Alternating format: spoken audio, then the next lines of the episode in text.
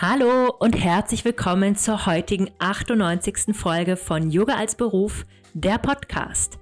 Ich bin Antonia, Yoga-Lehrerin und Yoga-Mentorin und teile hier im Podcast jede Woche meine allerbesten Tipps für deinen Yoga-Business-Aufbau und deinen Start in die Selbstständigkeit als Yogalehrerin. Und ich habe heute eine ganz spannende Gästin eingeladen. Und zwar ist das Kerstin Kögler.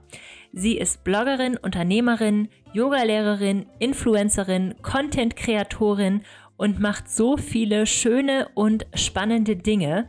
Falls du dir letztens ähm, Ende Oktober das E-Book-Bundle gegönnt hast, dann hast du von Kerstin auch zwei E-Books dabei gehabt. Und ähm, ja, ich folge Kerstin selber schon lange unter ihrem Instagram-Account at kerstinloves und spreche heute mit ihr darüber, welche Rolle Social Media für ihre Arbeit spielt, wie sie es schafft, darüber immer so eine Ruhe, Gelassenheit und auch Schaffenskraft auszustrahlen, wie sie mit Stress umgeht, denn ihre Selbstständigkeit hat tatsächlich sehr, sehr viele Aspekte, wie sie eigentlich Influencerin geworden ist, wie die Kontakte dazu zusammen zustande kommen, ob sie allein arbeitet oder mit Team, wie es mit ihrem Label weitergeht und so viel mehr.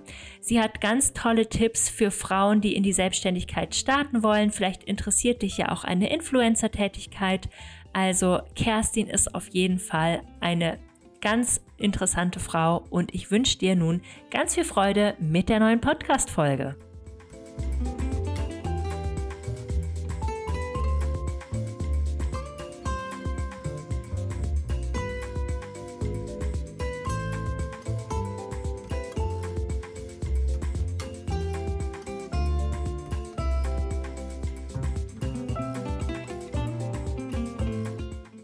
Hallo liebe Kerstin, herzlich willkommen im Podcast Yoga als Beruf. Schön, dass du heute da bist, um mit mir über dich, deinen Werdegang und deine ja, deine ganze Arbeit zu sprechen. Du bist ja Bloggerin, Unternehmerin, Yogalehrerin, Influencerin, Content Creatorin, Creatrix, wie auch immer man das sagt. Ähm, erzähl mal, wie würdest du dich beschreiben? Wer bist du? Was machst du so? Ähm, ja, erstmal danke für die nette Vorstellung, das nette Intro und auch danke für die Einladung. Ähm, ich bin Kerstin. Ich würde mich immer, ich finde es super schwierig zu beschreiben und ich habe in letzter Zeit auch mein Instagram-Bio geändert und bin mit der jetzt wirklich zufrieden, nämlich Multi-Passionate Creator. Ich finde, es fasst irgendwie ganz gut alles zusammen, was ich mache. Am Ende des Tages ist nämlich alles, ich finde auch als Yoga-Lehrer zu arbeiten, ja irgendwie kreieren. Man kreiert Flows, man kreiert eine bestimmte Stimmung, eine bestimmte Energie. Und deshalb mache ich den Begriff super mega gern und ich glaube, das lässt auch so ein bisschen Raum offen für Wachstum, für Veränderung und nagelt es nicht so fest an etwas. Ich bin nämlich jemand, der einfach gern ausprobiert, neue Dinge macht und finde es immer ganz schön. Zu mir, bin Kerstin, ähm, bin 28 Jahre alt. Ich muss immer überlegen, wie alt ich bin und komme aus Österreich, genauer gesagt aus Kärnten vom wunderschönen Wörthersee. Und ja, lebe jetzt seit zwei Jahren da mit meinen Katzen und meinem Freund und baue mir da so ein bisschen ein Slow intuitive, um, intentional life auf. Ja, mega spannend. Du hast ja auf jeden Fall einen großen Insta-Kanal und ähm, du hast auch ein wunderschönes Label, wo ich meinen Lieblings-Yoga-Top auch her habe Danke. und viele andere Dinge. Aber erzähl mal ein bisschen mehr vom Anfang. Was wir jetzt sehen, das ist ja sozusagen auch schon das Ende von einem langen Prozess. Du kreierst natürlich immer weiter und immer mehr, aber wie lief dein Businessaufbau so ab oder deine Selbstständigkeit? Ich weiß nicht, wie man das in deinem Bereich so betitelt. Also ich würde es auch ehrlich gesagt als Selbstständigkeit betiteln. Mhm, ähm, okay. Um, ja, long story. Ich bin mit 18 nach Graz gezogen zum Studieren und habe dann neben dem Studium irgendwann, ich glaube 2013 war das, einen Blog begonnen. Eigentlich war das damals, ich habe Englisch und English and American Studies studiert und habe dann so einen Buchblog aufgemacht, wo ich mhm. einfach über Bücher geschrieben habe, meine Lieblingsbücher rezensiert habe und dann irgendwann hat sich, hat sich das Ganze so ein bisschen ja, ins Rollen gebracht und ich habe auch angefangen, über andere Themen zu schreiben. Also damals war es dann auch noch Reisen, äh, einfach so ein bisschen lifestyleiges Zeug und irgendwie ist es dann gewachsen und hat sich immer mehr aufgebaut, dann ist Instagram dazugekommen und dann hat sich, haben sich diese Prioritäten einfach mit der Zeit verschoben, ähm, so dass Instagram mehr oder weniger in den Fokus gerückt ist. Das tut auch, glaube ich, so ein bisschen der Zeit, so ein bisschen der Zeit zu schulden und mhm. hat sich das einfach fokussiert und geändert von Bloglesen zu Instagram konsumieren. Bin dann so mehr oder weniger auf Instagram übergestiegen und habe, während ich noch ähm, damals Vollzeit gearbeitet habe nach dem Studium, einfach Instagram nebenbei gemacht und mir irgendwann gedacht, hey, ich sehe mich irgendwie gar nicht so in dem Büroalltag, ich bin das irgendwie nicht. Und hatte dann damals eine ziemlich schwere Zeit, also war dann ziemlich depressiv und mir ging es einfach mit meiner mentalen Gesundheit wirklich gar nicht gut. Habe mir dann Therapie gesucht und in meiner Therapie ist dann auch irgendwie Yoga in meinem Leben gekommen. Und nach ein paar Jahren habe ich dann irgendwie einfach gedacht, ach, ich kündige jetzt meinen Job, ich mache mich jetzt selbstständig, versuche verschiedene Sachen aus und bin dann auch einfach 2020, ja, Anfang 2020 nach Bali gegangen für einige Jahre, habe von dort einige Jahre, einige Monate, ähm, habe von dort aus gearbeitet und meine Yogalehrerausbildung gemacht und ja, es ist alles irgendwie sehr organisch. Es hat alles sehr organisch funktioniert. Äh, ich werde immer gefragt, wie so mein strategischer Businessaufbau war. Ich muss einfach sagen, da war gar nichts strategisch also bei mir ist es überhaupt ja. nicht strategisch. Ich, ich bin einfach ein sehr intuitiver Mensch und ich versuche einfach sehr gern Sachen aus. Und es funktioniert für mich persönlich am besten, indem ich da einfach immer so ein bisschen meiner Intuition folge und schaue, wenn ich das Calling habe, die Yogalehrerausbildung zu machen. Ich war damals auch dort und ich habe mir nicht gedacht, dass ich mal Yoga unterrichten werde und habe dann einfach dort vor Ort gemerkt, dass mir das so viel Spaß macht und dass ich das so gerne einfach als Teil meinem Leben hätte, weil alles andere, was ich mache, doch eher digital ist und eher online ist und das Yoga-Lernen einfach was ganz anderes ist, wo man wirklich hands-on mit Menschen zusammenarbeitet, wirklich in diese direkte Energie, in den direkten Energieaustausch geht und das hat, ja, es hat mein Leben sehr, sehr schön ähm, erweitert, sagt man da? Ja, erweitert. Mhm. Und genau, und nebenbei habe ich dann ja auch noch das Label. Das war so mein Lockdown-Projekt. da haben wir ja, glaube ich, alle was gehabt. Und da habe ich irgendwie so das Calling gespürt, dass ich halt gerne meine eigene Brand aufmachen würde, eben um nicht nur, also ich war zeitlang wirklich nur Influencer oder hauptsächlich Influencer und ich habe dann irgendwann gespürt, ich möchte eigentlich nicht ständig nur für andere Marken werben, sondern ich möchte einfach ein eigenes Produkt machen wenn man für andere wirbt, man ist immer so ein bisschen darauf angewiesen, was die ihnen erzählen und ob die wirklich transparent sind und wie die produzieren und so weiter. Und habe mir dann irgendwann gedacht, ach, ich mache es einfach selbst und dann kann ich es besser machen. Ja. Ah ja, spannend. Das ist ja ähm, also ein ständiger Wandel und auch so viele ähm, Anteile in deiner Selbstständigkeit. Aber das finde ich sehr bezeichnend, weil ähm, das ist, glaube ich, vielen so geht, dass sie multipassioniert sind, es sich aber nicht so richtig erlauben. Hatte ich auch gestern erst wieder in einem Gruppencall, dass einige sich auch so als Scanner-Persönlichkeiten bezeichnen, einfach viele Interessen haben, viele Spezialinteressen haben und, und dann immer das Gefühl haben, sie müssen die Dinge auslassen, weil man muss sich im Business ja nur auf eins beschränken und das, das glaube ich halt nicht. Das ist auch nicht das, was mit dem Thema Nische gemeint ist. Bei dir ist es ja sehr viel achtsamer Lifestyle, intuitiver Lifestyle, so diese Dinge und alles, alle Komponenten finden sich dort wieder zusammen. Also man kann, nehmt mhm. euch ein Beispiel an Kerstin, man kann viele Dinge machen, sozusagen unter dem Deckmantel in dem Haus und sich da einfach auch kreativ ausleben. Ich würde super gerne wissen, ähm, ja.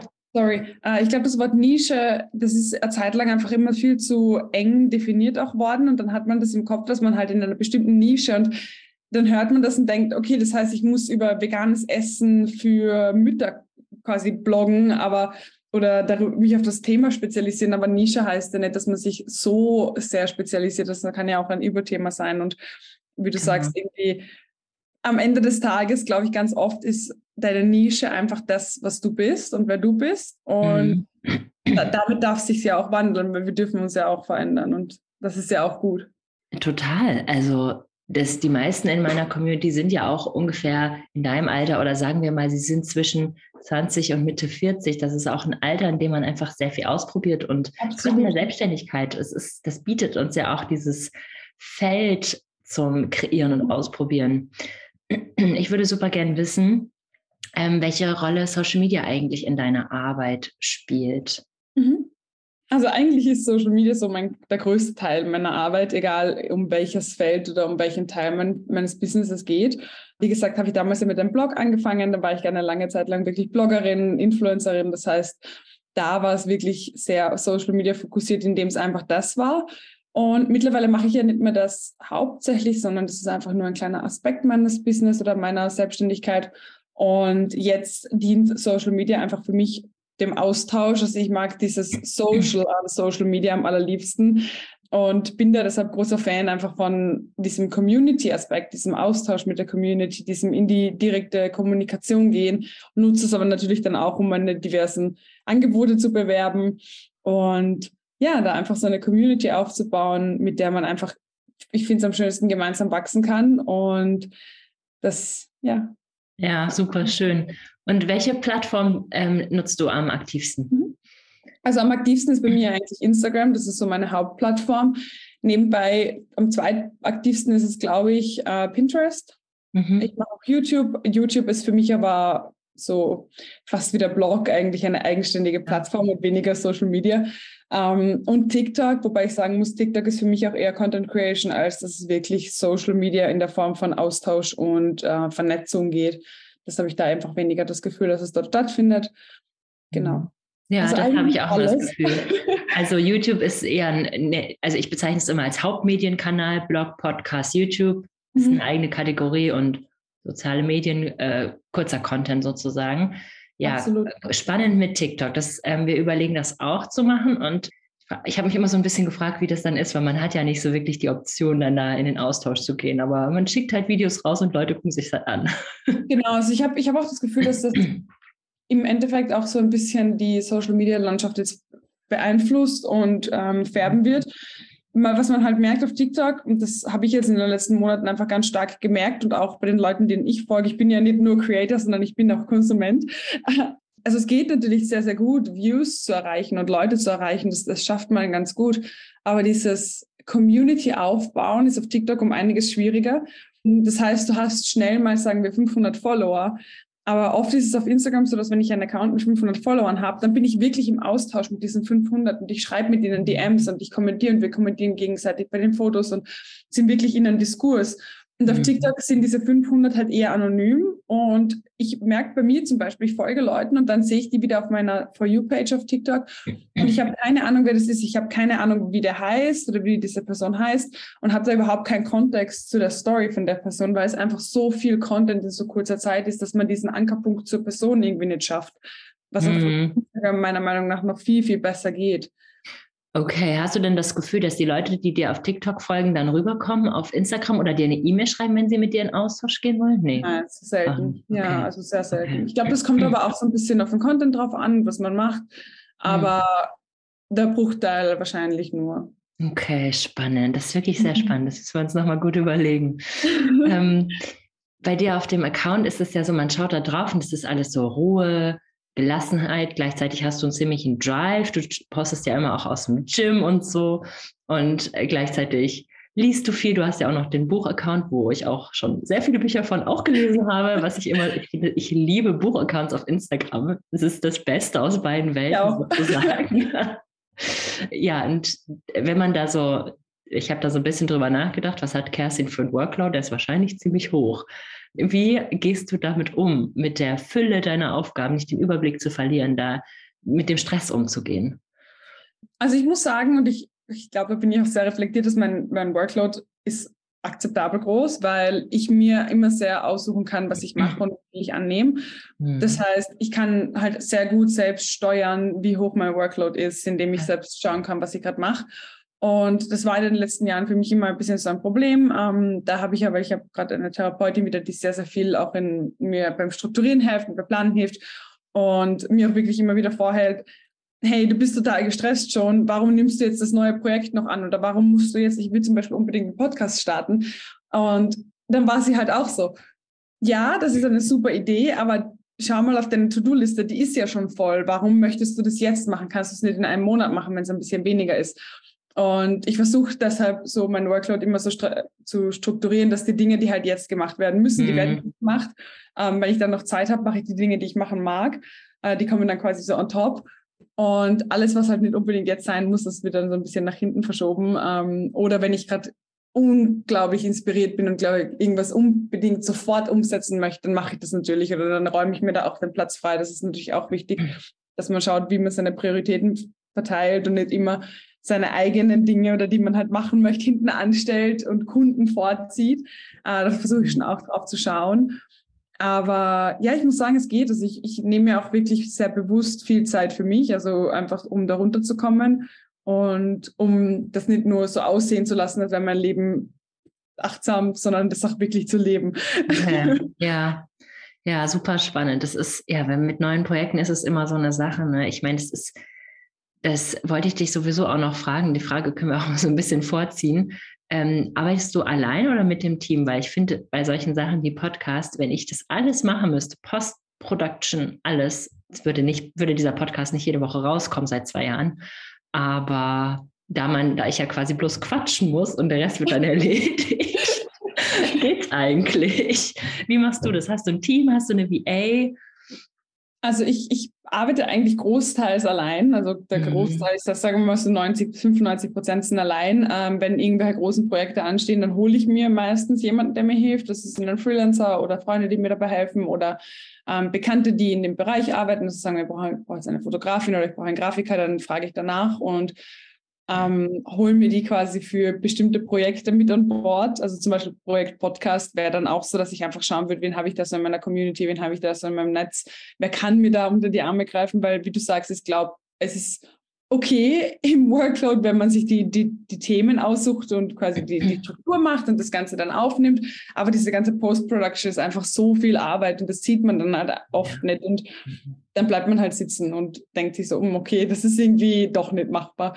Ähm, ja. ja. genau. Also ich, ich bin grundsätzlich arbeite ich allein. Grundsätzlich mache ich das alles allein, hole mir dann immer projektspezifisch jemanden dazu, wenn ich ihn brauche. Mhm. Ja, das ist ja das Herrliche. Es gibt ja so tolle VAs, Fotografinnen, die das ja Projektarbeit ja auch lieben. Das ist ja das Schöne in unserem Feld. Es ist auch alles so wahnsinnig kreativ, auch spontan und ja, genieße das auch sehr. Es klingt toll. Und ich mag das auch sehr gern, weil oft ist dann so, auch wenn ich eine Fotografin suche und die hat keine Zeit, dann vermittelt sie mich halt eine Kollegin von, von ihr weiter und vielleicht finde ich die dann auch toll und kann auch mit der arbeiten. Und ich finde es auch so schön, mhm. dann ähm, diese Vernetzungen zu, zu knüpfen und einfach zu schauen, okay, hey, wen gibt es da so in der Gegend oder auch nicht in der Gegend. Also VA zum Beispiel muss ja auch gar nicht in der Gegend sein. Und ich finde es irgendwie schön, dann sich einfach Leute mit an Bord zu holen, mit denen zusammenzuarbeiten. Mm, ja, okay. Also es ist bei dir schon eher auf jeden Fall so ein Lean-Business. Ja. ja. Spannend. Und aber, wie, ja. Aber ja. per Choice. ja, ja, ja, natürlich. Ich finde das auch, also wenn du mich fragst, ist das auch die erstrebenswerte Form von einem, von einem Business. Ich letztens hat meine Steuerberatung hat zu mir gesagt, oh, Frau Reinhardt, hm, wäre das jetzt nicht mal langsam an der Zeit, eine GmbH zu gründen? Und ich war so, nein, nein, nein, nein, nein. bitte, wenn dann, wird hier ein bisschen weniger gemacht und ein bisschen weniger von allem, aber bitte nicht äh, GmbH und Teamaufbau und sonst was Kompliziertes so simpel wie möglich, weil ansonsten bist du ja auch als Chefin sozusagen immer mit der Organisation beschäftigt und immer weniger mit der Kernarbeit. Und ähm, also es gibt ja, also wie von wem ist denn das nochmal? Es gibt doch dieses mega geniale Buch von Paul Jarvis, Company of One. Das mhm. hat mich mega inspiriert, was das angeht. Und nachdem ich das gelesen habe, war mir so klar, okay, es geht um Prioritäten im Business. Und das darf ruhig quasi super simpel sein, so wie du es auch aufgebaut hast. Hat mich sehr daran erinnert, was du gerade erzählt hast. Absolut. Äh, okay. Ich glaube auch, dass es einfach Persönlichkeitssache ist und auch irgendwie ja. so ähm, das, was man selbst anstrebt und was man selbst als erstrebenswert sieht. Äh, ich kenne Leute, die sind absolute ähm, CEOs, geborene CEOs, genau. auch in dieser ähm, CEO-Rolle und raus aus dem Kerngeschäft und wirklich in die Leitung gehen. Und ich bin das halt überhaupt nicht. Ich bin die kreative Person. Und ich möchte halt einfach hands-on arbeiten und ich möchte meine Dinge machen und ich möchte zwar die Entscheidung treffen, aber ich möchte sie dann auch selbst umsetzen. Ja, ja, kann ich total verstehen. Man will das ja dann nicht alles irgendwie abgeben, was der, der Kernarbeit total viel Spaß macht. Absolut, ja. Ja, voll spannend. Wie wird man Influencerin oder wie ist es bei dir dazu gekommen? Wie, wie kommt der Kontakt mit Unternehmen zustande? Also bei mir war das wirklich damals sehr organisch. Ich habe halt relativ früh angefangen. Ähm, damals gab es das Ganze noch nicht so wirklich, also 2015 oder so. Mittlerweile ist es halt so, dass das ganze Business sehr professionell ist, auf Influencer wie auch auf Brandseite. Das war damals nicht so. Also ich bin nur so ein bisschen reingeschlittert, habe mir gedacht, hey cool, ich kriege da manchmal gerade die Sachen damals, ähm, würde ich jetzt nie wieder machen und würde ich auch nie äh, kleinen Influencern empfehlen, Sachen gratis zu machen. Aber damals war es halt einfach neu und man hat sich halt gedacht, oh cool. Und dann mit der Zeit ist meine Audience einfach größer geworden, meine Reach ist einfach größer geworden. Ich habe gesehen, hey, die Leute kaufen halt tatsächlich auch das nach, was ich, was ich bewerbe. Und habe dann angefangen, eben mit Unternehmen zu arbeiten. Wie kommt man zu diesen Kontakten? Da gibt es halt natürlich zwei verschiedene oder drei eigentlich Optionen, wie man das machen kann. Die erste wäre einfach, dass man mit PR-Agenturen in Kontakt tritt oder die mit dir in Kontakt treten. Das heißt, dass man da einfach die Kontaktdaten austauscht, dass die einen in die ähm, Kartei mit aufnehmen, damit die wissen, hey, wir haben einen Kunden, wir suchen jetzt jemanden, der über das Thema XY schreibt und dann schrei würden sie dich kontaktieren. Oder natürlich, man geht aktiv an die Marken raus, man schreibt die aktiv an, wenn man sagt, hey, ich, ich verwende Marke XY irgendwie jeden Tag. Das ist mein Lieblingstee oder mein Lieblingsmatcha oder wie auch immer oder meine Lieblingskleidung oder mein Online-Shop und die dann auch tatsächlich einfach wirklich kontaktieren, also in die Kaltakquise gehen und mal zu schauen, hey, äh, ich verwende euch wirklich jeden Tag, wäre natürlich total authentisch, äh, ich kann auch das und das von der Storyline anbieten und wirklich aktiv auf Unternehmen zugehen. Und die dritte Version, das passiert in den meisten Fällen bei mir mittlerweile, ist, dass einfach die Firmen auf mich zukommen und ich sage dann, ja, habe ich Lust drauf oder nein, was 90 Prozent ist. ja, okay. Ja, spannend. Danke auf jeden Fall fürs Teilen. Sehr gerne. Ähm, Nochmal ein sehr guter Hinweis für die Community. Also macht bitte nicht alles kostenlos. Man wird ja, ja dann gefragt, aber Oh, die Produkte. Ich wurde mich von letztens gefragt, ob ich nicht für Werbung für Fleisch machen möchte. Und denke so, Leute, das ist, das ist hier ein Yoga-Account.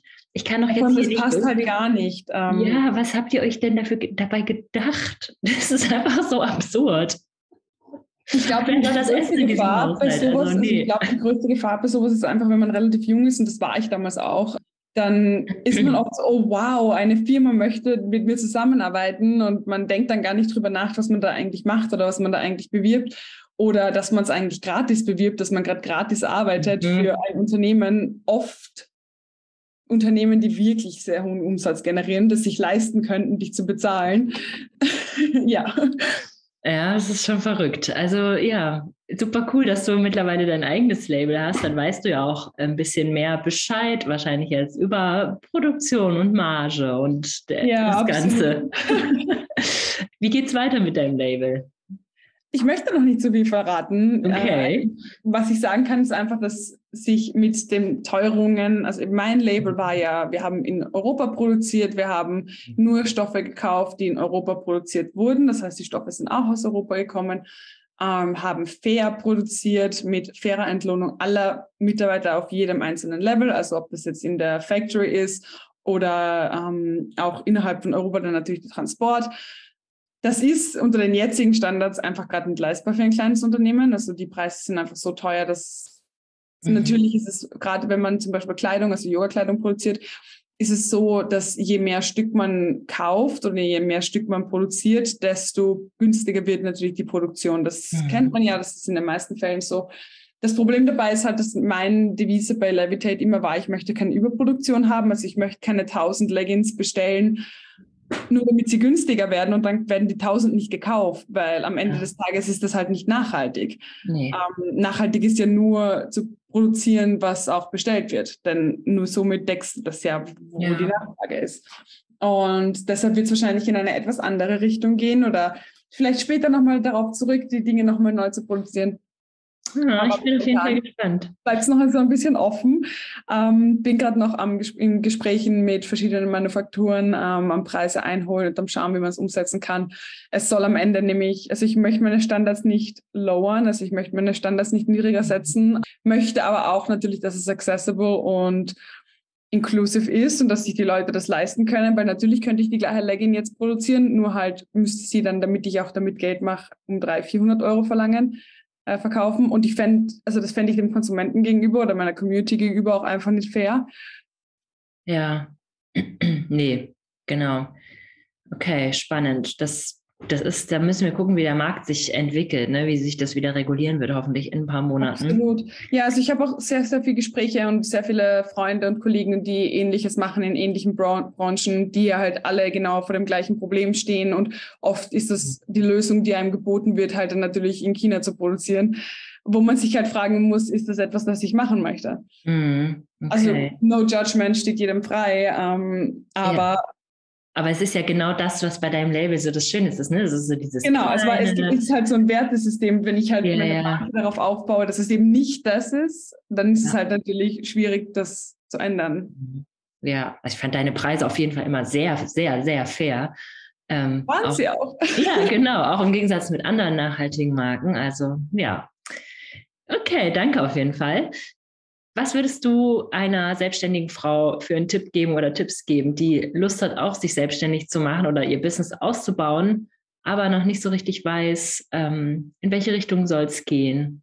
Ja, wie triffst du da so für dich Entscheidungen? Also meine Number One Advice, sobald man eine Idee hat, finde ich es in die Umsetzung zu gehen, auch wenn das am Anfang vielleicht noch nicht perfekt ist. Also mhm. egal, ob das jetzt zum Beispiel ist, ich möchte einen YouTube-Kanal aufmachen oder ich möchte selbst Kerzen herstellen, die werden halt am Anfang, egal ob die Videos oder die Kerzen, das wird am Anfang nicht perfekt sein. Das wird wahrscheinlich auch noch nicht so sein, wie man das gerne hätte oder wie man sich das vorstellt und trotzdem in die Umsetzung zu gehen, trotzdem zu starten, weil ich finde, das Schwierigste, gerade wenn man ein Business starten möchte oder wenn man eigentlich mit jedem Projekt starten möchte, ist dieser Start und dieser extrem hohe Anspruch, den man an sich selbst hat.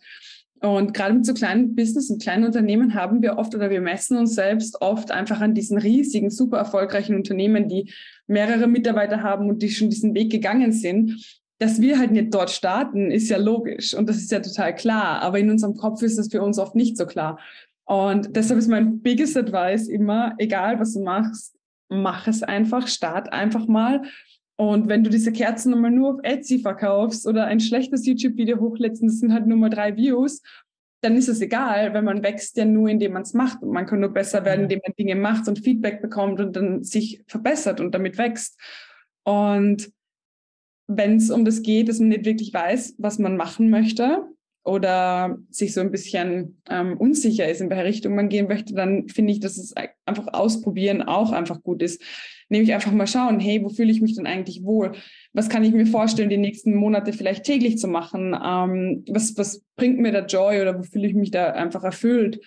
Äh, wie helfe ich damit anderen weiter? Oder vielleicht helfe ich damit ja nur mir, aber am Ende des Tages sollte es immer so sein, dass man was Positives in die Welt gibt, egal in welcher Form, finde ich. Also ob das jetzt ein Produkt ist, das gebraucht wird, ob das jetzt äh, ein Coaching ist, das jemand anderen hilft oder wenn das Paintings sind und du bist Artist und du verkaufst sie, aber eigentlich helfen sie dir, deine Probleme zu bewältigen, dann ist das mhm. ja auch was Positives, das du in die Welt gibst. Ähm, deshalb würde ich auch da sagen, einfach mal ausprobieren und schauen, what feels good. Und ja. auch glauben, das zu ändern, wenn es sich nicht mehr gut anfühlt. Ja, das ist auch immer meine Devise. Man kann alles anfangen, man kann auch mit allem wieder aufhören, wenn man merkt. Absolut. Also da und muss man auch einfach den. Ja. Fehler. Also das ist, das heißt nicht, dass man gescheitert ist, sondern man scheitert ja eigentlich nur, wenn man es nicht ausprobiert. Mhm. Genau, wenn man Lust hat auf irgendwas und dann kann man ja einfach mal eine Vertretungs-Yoga-Stunde annehmen. Man muss ja gleich nicht einen Acht-Wochen-Kurs anfangen. Man kann ja mal mit einer Stunde anfangen. Genau. Und dann kann man ja mal schauen, ob sich das für einen gut anfühlt. Und wenn man dann merkt, okay, ich habe total viel Spaß am Yoga-Unterrichten und mir macht es, mir bringt es total viel Freude, dann kann man ja vielleicht drei, vier Stunden machen. Oder vielleicht merkt man, das ist in der Gruppe vielleicht nicht so gut. Vielleicht mache ich es eher lieber online. Ähm, vielleicht helfe ich lieber Yoga-Lehrern. Also ich glaube, dass man auch nur beim Unterrichten, gerade beim Yoga jetzt zum Beispiel, merkt, was einem daran Spaß macht und was einem Freude bereitet und welche Art von Menschen oder man, also ich kenne Yogalehrer, die sind total hands-on und die wollen den Leut, die Leute einrichten. Und ich kenne Yogalehrer, die sind eher auf den mentalen Aspekt. Also jeder ja. ist ja total unique und ich glaube, da kann man einfach auch seine eigene Nische finden in dem. Aber das kann man nur, wenn man es mal ausprobiert. Hm, das hast du voll schön gesagt. Das sieht man ja auch bei dir. Du probierst einfach super viele Sachen aus und am Ende ist es trotzdem immer total stimmig. Es gibt ja, ja immer, so dieses Dach bei dir und dann sieht man so, ah ja, stimmt, das, das ist auch ein interessantes Thema. Ähm, letzte Frage, wie kann man eigentlich mit dir zusammenarbeiten, wenn man jetzt denkt, wow, ich brauche mehr von Kerstin in meinem Leben. Ähm, was gibt es da so momentan? Es gibt vieles, wie du ja schon angesprochen hast. Also wenn es um Yoga geht, äh, momentan eher online. Also da findet man mich zum Beispiel auf YouTube äh, unter Kerstin Loves. Da lade ich eigentlich einmal in der Woche einen YouTube-Flow hoch. Das heißt, da kann man mit mir Yoga machen. Dann gebe ich Retreats, die sind alle auf meiner Website verlinkt. Ähm, das nächste im November. Und da wird wahrscheinlich ziemlich sicher auch noch mehr kommen. Das war nämlich auch so etwas, das habe ich jetzt ausprobiert und habe gemerkt, das macht mir total viel Spaß und das bringt mir total viel Freude und da möchte ich dabei bleiben, das möchte ich öfters machen. Genau, also Retreats. Generell biete ich auch Coachings an, also ich mache auch Coachings für Selbstständige, ähm, arbeite damit ganz, am liebsten mit Frauen, die einfach gerade so eine Business-Idee vielleicht haben. Dann arbeiten wir das aus, was sie umsetzen können, wie sie es umsetzen können ähm, und auch schauen uns das auch einfach mal an Genau, dann gibt es mich noch auf YouTube, äh, auf Instagram und auf Pinterest, wo ich auch einfach meinen Content teile. Und Levitate ist im Moment closed, aber öffnet bald wieder seine Türen. Ja, ich glaube, das war's momentan mal. Sehr cool, Kerstin. Ich danke dir. Das ist, ich werde alles in den Show Notes verlinken. Also Yoga Retreats klingt auch total cool. Ich finde auch, ich habe jetzt auch gerade selber als Yogalehrerin an einem Yoga Retreat teilgenommen und das war einfach das Schönste. Also auch ja, Yogalehrerinnen. Auch super gerne an Yoga Retreats teil. Ich finde, das ja. ist so, man ist mal für drei Tage total aus dem Alltag raus und mit ganz anderen Menschen, aber die alle den gleichen Weg gehen. Und man ist mit denen einfach vernetzt, kommt ins Gespräch und ich finde, das sind immer solche total ja. uplifting Events. Also das, das ja. gibt einem so viel. Ja, voll. Das ist auf jeden Fall eine gute Idee. Also, ja, schaut mal auf Kerstins Website vorbei. Ich danke dir für das spannende Gespräch. Danke dir für die Einladung. Es hat mir super viel Spaß gemacht. So, so gerne.